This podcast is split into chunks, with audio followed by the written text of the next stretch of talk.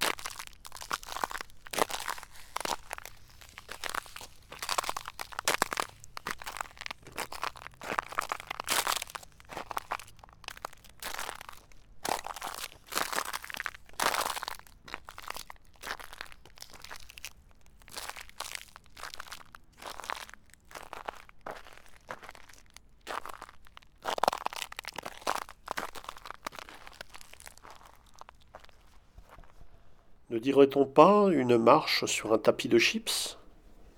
Aujourd'hui, c'est avec un magnéto-baladeur, le Sony PCM D100, que j'enregistre cette écoutée nature. C'est la première fois que je l'utilise.